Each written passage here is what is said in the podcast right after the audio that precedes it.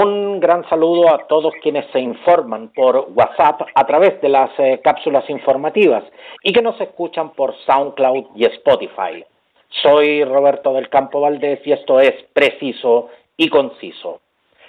El miércoles 24 de junio se conoció que la Cámara de Diputados de Chile aprobó el proyecto de ley que busca incorporar al pueblo Selknam eh, entre las etnias indígenas reconocidas por el Estado de Chile. Tenemos al teléfono a Gemani Molina Vargas, eh, representante indígena del pueblo Segman y presidenta de la corporación Selknam Chile. Gracias, Gemani, eh, por estar hoy conversando con nosotros. Agradecida de la invitación, eh, muy buenas tardes a todos los que nos están escuchando y bueno, feliz de tener esta posibilidad para poder conversar este ratito y, y bueno, aclarar algunas dudas o contarles un poquito, no sé cuáles son las, las, principales eh, interrogantes que puedan tener. Lo primero, lo primero que quiero preguntarle, Gemani, es en, en el inconsciente colectivo, la etnia Selkman se encuentra extinta, pero, pero claro, pero usted es el mejor ejemplo que eso no es verdad. Este proyecto de ley recién aprobado repara ese error histórico. Bueno, eso es precisamente lo que nosotros esperamos. el, el, el, grave error o, o, la, información que, que, ha habido hasta el día de hoy en la historia oficial de Chile, eh, yo siempre lo digo, o sea, la historia oficial de Chile no es que esté mal, cuentan la historia como sucedió, solo que está incompleta. Eh, falta todavía que se conozca y se hagan los registros correspondientes de lo que pasó con el otro lado, porque la historia siempre es contada por los vencedores, ¿no? En este caso, eh, los libros y la historiografía oficial en Chile está escrita por eh, personas que no son eh, indígenas, menos Selknam. Entonces, em, existe este, este, este pequeño vacío y bueno, se, se fue como afianzando esta idea de que estábamos extintos, aunque no existe ningún papel en Chile que decrete o que lo lo ratifique como, como un hecho comprobado, porque nunca, nunca se hizo un estudio al respecto. Muy por el contrario, eh, se especuló y se dio por hecho que no quedaba nadie porque no estábamos a la vista. Em, pero eh, la historiografía oficial eh, también da cuenta de, todo lo que sucedió eh, comprobado con documentación en donde se sabe que sacaron muchos niños, que hubieron supervivientes y em, hay un vacío porque hasta ahí llega la historia, pero ninguna ningún libro dice qué pasó con esos niños y con esos supervivientes. Entonces, eh, se da por hecho algo que nunca se había eh, investigado. Porque de hecho, eh, hoy también eh, sabemos eh, fehacientemente que existen eh, habitantes del, del pueblo Selkman en la Patagonia Argentina y de hecho están reconocidos por el Estado, por el Estado argentino. Así es. Entonces, a, a veces es más fácil y es más cómodo quedarse con una versión eh, eh, con la versión que, que uno primero escucha y, y, esa se va repitiendo y se convierte al final en una realidad colectiva, pero nunca se solventó con, con un estudio.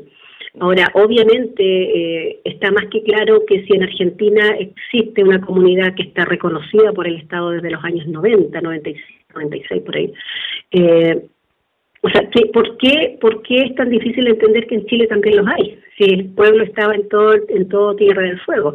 Bueno, la historia nuestra es diferente, porque nosotros fuimos sacados del lado chileno, la gran mayoría de los supervivientes fueron sacados de Tierra del Fuego, por lo tanto, eh, su supervivencia fue fuera del territorio. Pero ahí, Gemani, me, me, me, gustaría precisar un poco, porque de hecho cuando se habla de, de, los Selkman, siempre se hace mención a esta, a esta brutal matanza del, de, de, de su, del pueblo nativo que tuvo lugar en Magallanes a finales del, siglo XIX. Pero acá se puede hablar realmente de extinción cuando aquí lo que claramente hubo fue un genocidio. Así es. Nosotros como, como comunidad y como los eh, nietos y bisnietos de quienes salvaron, eh, claramente eh, estamos eh, y hablamos de un genocidio con política de exterminio, porque los estados que en aquel momento existían tanto en Chile como en Argentina hicieron la vista gorda y, y eh, ayudaron a, fomentar el progreso y la, eh, la colonización que fue bastante tardía para Tierra del Fuego, pero eso fue avalado por los estados. Entonces, eh, claramente aquí, aquí hubo una, una complicidad que no se puede negar y, em, y el silencio, el silencio de, de mucha gente que vio muchas cosas, pero bueno, en realidad eh, sí hubo un genocidio efectivamente y, y, del lado chileno fue genocidio, política de exterminio y exilio porque la gente fue sacada. Eh, no así en, el lado argentino que la misión de la Candelaria estaba ahí mismo en Río Grande. Del lado chileno la misión estaba en Isla Dabson. Entonces, eh, y luego fueron sacados los niños a diferentes ciudades del país, eh, llevados, no sé, pues llevaron muchos niños a la salitrera, fueron embarcados como marinos mercantes, en fin, corrieron muchos, muchos destinos eh, y, terminaron siendo olvidados. A mí, Gemani, me interesa mucho precisar eh, este punto, porque cuando se habla de extinción, que es un término para mi gusto tan amplio como ambiguo, porque se habla eh, de extinción como si hubiese sido una desaparición casi por arte de magia. Es que justamente en el fondo cuando tú le dices a alguien esto se extinguió, es desapareció absolutamente. Entonces es un término que se ha usado con mucha liviandad. Y, bueno, podemos hablar de que se terminó eh, para el pueblo Selman la forma de vida natural que existía. Pero eso lo podemos hablar de cualquier pueblo originario. O sea, todos los pueblos originarios han tenido que pasar por procesos luego después de, la, de las eh, eh, las mezclas que existieron, de la esta esta unión de culturas, estos eh, choques culturales que terminaron siendo asimilaciones culturales para ambos lados.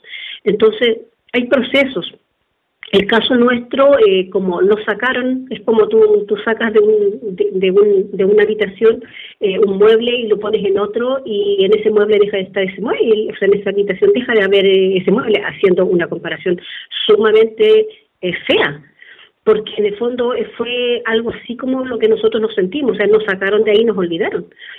Y básicamente ha, costado, pero muchos años, poder eh, eh, dar vuelta a este, este eh, estigma de la extinción, porque este proceso que nosotros estamos viviendo actualmente y volviendo un poquito a, tu pregunta inicial, que, que, es lo que nosotros sentimos que, que se nos reconoce con, con, el logro de ayer, en el fondo es, es un principio, el principio de un, de un, de un progreso para hacia, hacia la integración legal pero eh, ha sido un trabajo de muchos años, o sea, nosotros como, como comunidad y como familias que se, que se empezaron a juntar, esto viene de muchos años.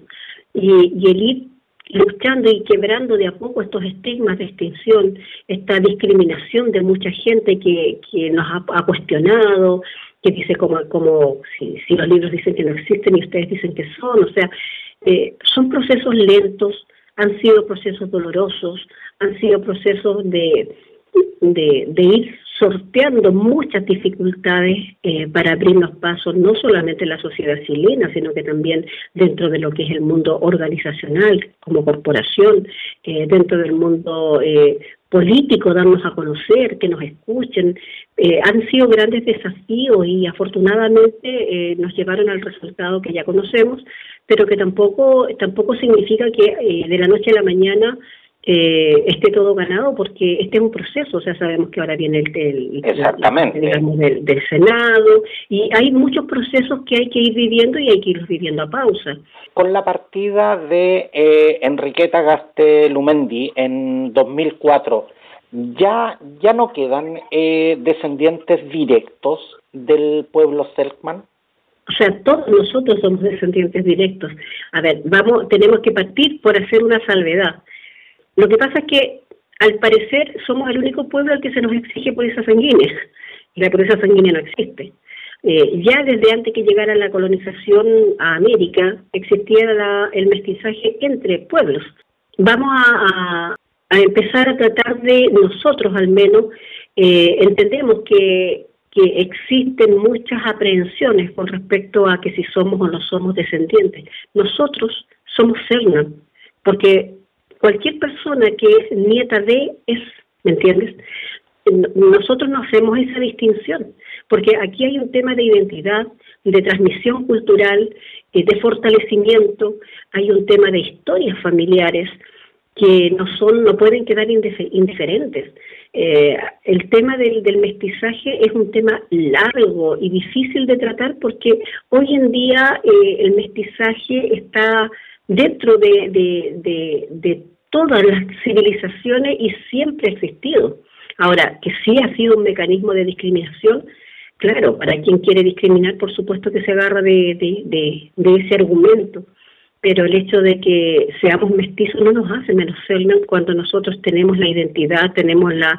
Eh, el, trabajo de fortalecimiento cultural y obviamente eh, el lazo sanguíneo, que es lo que nos eh, eh, nos ha llevado a, a, trabajar por tanto tiempo para reivindicar la existencia nuestra, de nuestro pueblo. El proyecto de ley que, que busca el reconocimiento fue presentado el, el 6 de agosto de 2019 y, y, recién el 24 de junio de 2020 fue aprobado. Según usted, Gemani, ¿esto fue rápido o demasiado lento? yo diría que está dentro de, los márgenes que, nosotros esperábamos o que soñábamos. Igual existía un proyecto que tenía que ver con nuestro pueblo desde hace bastantes años, que estuvo muchos años dormido, pero, pero ese proyecto no era nuestro. Nosotros siempre hemos abogado por la vida y, y la verdad es que siento que no hay ningún trámite que sea tan rápido hablando irónicamente en nuestro país, porque somos un país que tendemos a, demorar mucho todos los trámites.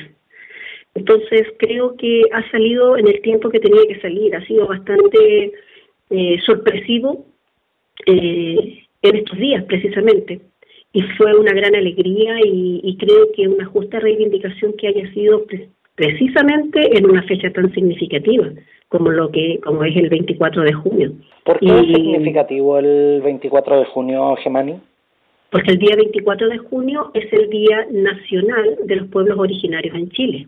¿Y cuánto apoyo han, han recibido para lo que, lo que se denomina, digamos, el, el, impulso de, de, este proyecto, eh, justamente de los demás pueblos originarios, de lo que ustedes llaman sus hermanos de tierra?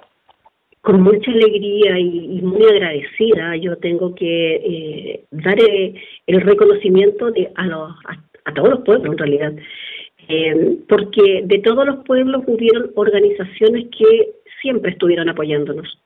Tampoco puedo decir todos, porque obviamente no, no, no los conozco a todos, pero al menos las, las, organizaciones con las que nosotros hemos tenido contacto desde hace años, hemos tenido mucho apoyo eh, fuimos muy bien recibidos en la Oficina de Asuntos Indígenas de la Comuna de Santiago. Nosotros pertenecemos a la Mesa eh, de Trabajo Indígena en Santiago, eh, pertenecemos a la Asociación Comunal, eh, Mesa Comunal por un centro ceremonial y cultural. Y hemos cooperado también con otras, con otras oficinas de asuntos indígenas de otras comunas. Hemos tenido buena acogida a medida que en el tiempo hemos ido trabajando y hemos ido transparentando nuestro trabajo, nuestra cultura, nuestra forma de hacer las cosas. Y, eso obviamente eh, ha traído buenos resultados porque cuando uno trabaja con la verdad y uno va con la verdad por delante, o sea, no, nada que hacer, o sea, nosotros somos, somos los que somos. Eh, Ahora, el, el pueblo, el, el pueblo Selkman durante años que viene marcando presencia. Incluso eh, ustedes, tal como usted lo acaba de mencionar, son parte de la, de la Asociación de la Mesa Comunal Indígena de Santiago. Pero el hecho de no ser reconocidos como etnia originaria, ¿de qué instancias y específicamente, Gemani, de qué beneficios establecidos en la ley indígena los deja fuera? Estamos afuera de todos los derechos. Mientras no sean reconocidos como etnia originaria. Mientras no seamos integrados a la ley, por supuesto. Eh, de partida, todo, todos los... Eh, eh, las posibilidades que puede tener un indígena en este país a través de CONADI, que es la, corporación indígena que administra, digamos, toda esta, esta, esta, este área en Chile, nosotros no tenemos posibilidades porque no estamos en la ley indígena. Porque aquí cuando, cuando se habla de que ustedes no son reconocidos como etnia originaria, eh, digamos las cosas como son. Aquí se está hablando de que ustedes como, como, como pueblo no existen. Yo para eh, hice el ejercicio hace bastantes años atrás de ir a CONADI a solicitar un certificado o un, de, calidad indígena y, me dijeron, usted no existe porque no está en la ley. Entonces yo como indígena no puedo postular un proyecto, por ejemplo, si, si, si yo como indígena quiero hacer un, un emprendimiento, eh, no lo puedo postular como indígena. Eh, si yo quiero que un hijo mío estudie y no tengo plata para pagar la universidad, no lo puedo postular a una beca como indígena.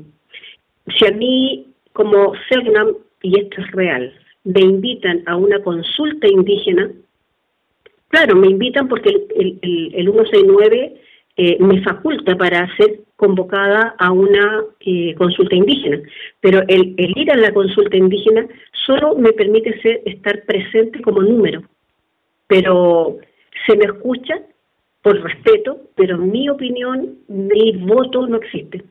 Asumo que usted, como todos los, eh, como todos nosotros, usted fue al colegio. ¿Qué sentía usted cuando en la clase de historia se decía que los Selkman estaban extintos? ¿Cómo, cómo le llegaba eso a usted en, lo, en lo personal? Mm, algo específico y muy gráfico. Séptimo básico me tocó hacer una carpeta sobre los pueblos australes y yo la hice y yo saqué los recortes del Icarito en aquellos años y hice mi carpeta y yo miraba a mi mamá y miraba a mi abuelo y le decía, mira mamá, mi mamá se cogía de hombro. No, no, ¿qué, ¿qué, quieres que te diga? O sea, yo entregué mi carpeta y cuando me devolvió la carpeta la profesora con un 7, yo le dije a mi profesora, este 7 está mal. Tía, le dije, este 7 está mal puesto.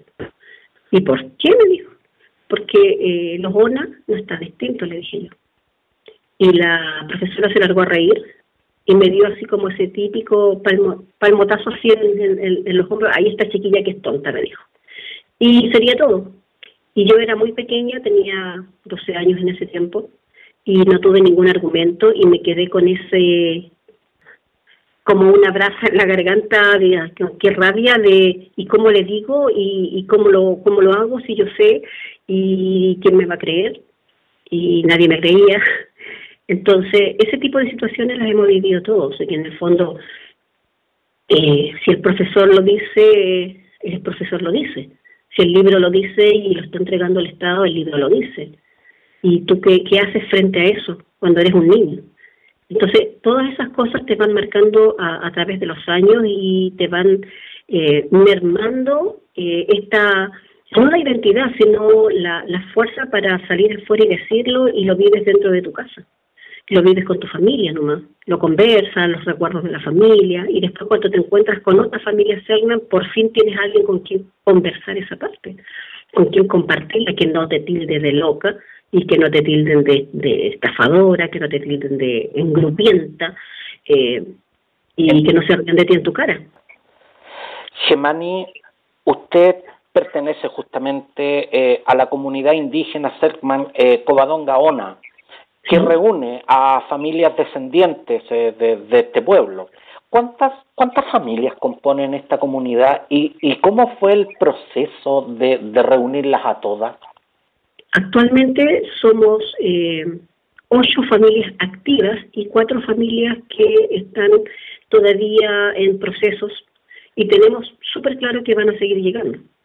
Al principio, como, como te contaba, que cada familia que o cada superviviente eh, al lugar donde lo llevaron creció, se casó, tuvo hijos, empezó a vivir su realidad en silencio. Y luego el, bueno, el mestizaje, que en este caso siempre fue forzoso y, necesario para la supervivencia. Pero dentro de cada familia, lamentablemente, esta familia vivía sola y aislada, entonces no sabía que había más familias y no tenían cómo saberlo. Entonces la, la sensación de soledad también fue muy, muy dura para nuestros mayores y a través de los años en los años 2000 en adelante eh, empezaron a, gracias a la tecnología y, a una suerte de, cosas que yo siempre las atribuyo que los ancestros mueven muy bien los hilos y, y, algo, algo hacen. Eh, los primeros encuentros de la familia Selman fueron por allá por los años 2005, 2006, por ahí, y fueron tres familias, eh, entre las cuales está la familia Gómez, Sargas y los Tecol pero pero de ahí en adelante eh, estos encuentros fueron esporádicos y fueron eh, para reafirmarse, digámoslo, eh, las identidades, para contarse anécdotas, para autovalorarse y, y, darse cariño en el fondo. O sea, era una, una situación extraña dentro de todo porque nunca se pensó en esos años que existiría la, la posibilidad siquiera de de llevar adelante todo lo que se ha hecho. Algo, algo que llamó profundamente mi atención en, en, este proyecto es la transversalidad de sectores políticos que, que, se adhieren, porque este, este proyecto de, de reconocimiento eh, del pueblo Setman como, como etnia originaria cuenta con el, cuenta con el apoyo del, del Partido Comunista, del Partido Socialista, de la UDI, de convergencia nacional, de renovación nacional, de, eh, de, la democracia cristiana. Eh, ¿cómo, ¿Cómo lograron unificar eh, alrededor de esta causa eh, a sectores políticos e ideológicamente tan distintos? Aquí lo, lo, lo principal es entender que nosotros somos un grupo humano que no apeló a un partido político, ninguno. Nosotros apelamos a las personas que eran de partidos políticos y que respetamos que tengan cada uno su, su visión política. Eh, pero sí apelamos a las personas y apelamos con la verdad. Nosotros necesitábamos el apoyo eh, para hacer una reparación histórica y para lograr que todas estas familias que hoy en día eh, no tenemos las posibilidades legales como indígenas en este país, las tengamos y tengamos un reconocimiento y tengamos un espacio para poder desarrollar eh, el fomento de nuestra cultura, el fortalecimiento de nuestra cultura, pero con bases más sólidas. Aquí no se trata de, de, política partidista, se trata de política humana. Eh, y yo creo que ese fue el mensaje y eso fue lo que llegó a, cada persona con la que conversamos, porque fue un trabajo arduo de mucho tiempo, pero siempre con, con, con la bandera de la verdad, de, de la reconciliación con la historia. Nuestro pueblo fue masacrado y hasta el día de hoy eh, nosotros no somos un pueblo que todavía no ha llorado sus muertos. Eh, hasta el día de hoy nosotros sentimos que hemos seguido sobrellevando un genocidio constante. ¿Y, y, y cómo le llega eh, y cómo le llega a usted el hecho de ver que su cultura se comercializa en todo tipo de productos y sin embargo a usted no se le no se le reconoce su identidad étnica? Bueno, ese, ese ha sido un tema eh, bastante duro y doloroso. Y de hecho, cuando nosotros decidimos, eh, por allá por el año 2015, hacer la corporación y, y, levantar la voz, porque nosotros éramos familia Cernam, que éramos Cernam de la puerta para adentro y era algo muy íntimo de la familia y costó mucho sacarlo, decidirnos justamente porque sabíamos que no iba a ser fácil, pero nuestra cultura de pronto sufrió como un, boom mediático en donde vimos a nuestros espíritus por todos lados y, lamentablemente eh, tigiversados, eh, comercializados. O sea, hoy en día tenemos todo tipo de productos que si no se llaman Cernam se llaman de algún espíritu y nadie entiende realmente lo que significa eso. O sea, nosotros hemos tenido hartos problemas con, con algunas personas porque eh, con todo el dolor que significa tu espíritu de esa manera, hemos sido sumamente cautos y nos comunicamos con las personas eh, en privado, sin hacer escándalo, así como, oye, mira, esta, esta información que tú estás dando de este espíritu no corresponde, por ejemplo, oye, estás pasando a llevarnos la espiritualidad de todo un pueblo, oye, nosotros estamos vivos, eh, ¿qué estás haciendo? Y hemos recibido respuestas muy buenas que de gente que dice, oh rayos, discúlpenos, no sabíamos, ya veamos cómo lo arreglamos, ¿me entiendes? así también, pero la gran mayoría de las veces recibimos una respuesta totalmente diferente, grotesca, en donde nos dicen, oye, yo, yo me gané el proyecto y yo hice el estudio y, y mala suerte, ¿me entiendes?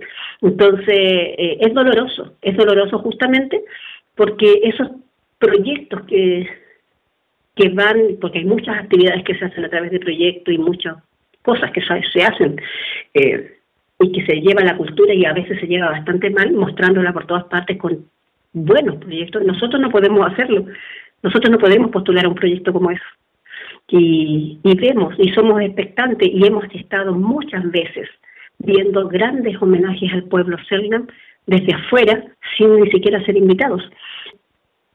Todo eso hace que, que al final te quede una sensación muy amarga Gemani Molina Vargas, representante indígena del pueblo Selkman y presidente de la Corporación Selkman Chile. Quiero, quiero de verdad darle las gracias por, por venir a conversar a preciso y conciso, pero, pero antes que se retire Gemani, quiero preguntarle algo muy personal.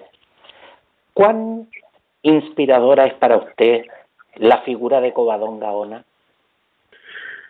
Don Gaona es eh, un referente, un referente de lucha, de estrategia, de resiliencia, de sacrificio. Covadonga Gaona eh, fue una niña secuestrada, sacada de su, de su hogar, siendo muy pequeña, entre los nueve y diez años, que fue llevada a una casa a servir, que fue tan inteligente que aprendió el español, tan inteligente que aprendió a hablar alemán. Y ella escuchaba y pasaba información y gracias a ella muchos se salvaron. Entonces, para mí, en lo personal, Covadonga eh, es un referente y un ejemplo a seguir. Yo me alimento de, la ilusión de aprender de ella. Eh, la cara visible no hace las cosas solas. Aquí hay equipos tenemos un equipo directorio maravilloso que con el que hemos pasado todo, todo este proceso de trabajo, de trabajo político que el vicepresidente Héctor eh, Vázquez Chogue, el secretario José Luis Vázquez Chogue, la, la, tesorera Fernanda Olivares Molina y, por supuesto, sin la ayuda de nuestro asesor, el señor Ariel León Macián, jamás habríamos podido avanzar. Y por supuesto, detrás de este directorio y de este asesor existe toda una comunidad que está trabajando en conjunto, que está trabajando en, en armonía, que, que, teníamos que estar todos unidos para esto, si no jamás habría resultado, ¿no? Entonces, eh, la cara visible eh, es solo eso. Yo no soy no estoy sola en esto, al contrario, sola no habría llegado a ninguna parte. Gemani Molina, eh, muchas gracias eh, por estar eh, hoy con nosotros. Gracias a ustedes por esta instancia.